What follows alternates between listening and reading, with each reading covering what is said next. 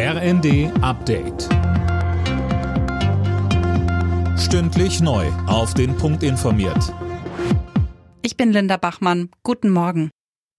Wie sollen die Menschen in Deutschland angesichts der hohen Preise weiter entlastet werden? Darüber haben die Ministerinnen und Minister der Ampelkoalition die ganze Nacht durchberaten. Sönke Röhling, inzwischen hat man sich aber geeinigt. Ja, Justizminister Buschmann hat getwittert, dass das dritte Entlastungspaket nun steht. Erwartet wird ein ganzes Bündel an Maßnahmen, mit denen die stark gestiegenen Energie- und Lebenshaltungskosten abgefedert werden sollen.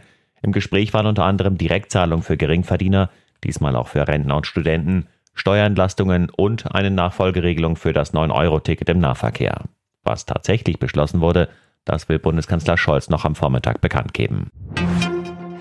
Die deutschen Gasspeicher füllen sich schneller als geplant. Trotz Lieferstopp aus Russland sind die Speicher bereits jetzt zu 85 Prozent voll.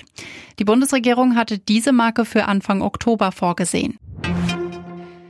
Schon wieder hat es nicht geklappt. Der Jungfernflug der neuen US-Mondrakete Artemis 1 musste gestern Abend erneut verschoben werden.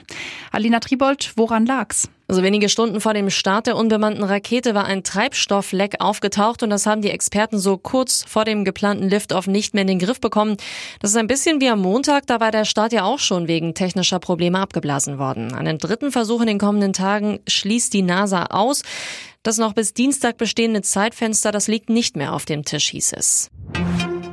Zum Fußball. Die Ergebnisse aus der Bundesliga. Leverkusen-Freiburg 2 zu 3. Freiburg ist jetzt Tabellenführer. Union Bayern 1 zu 1. Frankfurt-Leipzig 4 zu 0. Wolfsburg-Köln 2 zu 4. Stuttgart-Schalke 1 zu 1 und Bochum-Bremen 0 zu 2. Alle Nachrichten auf rnd.de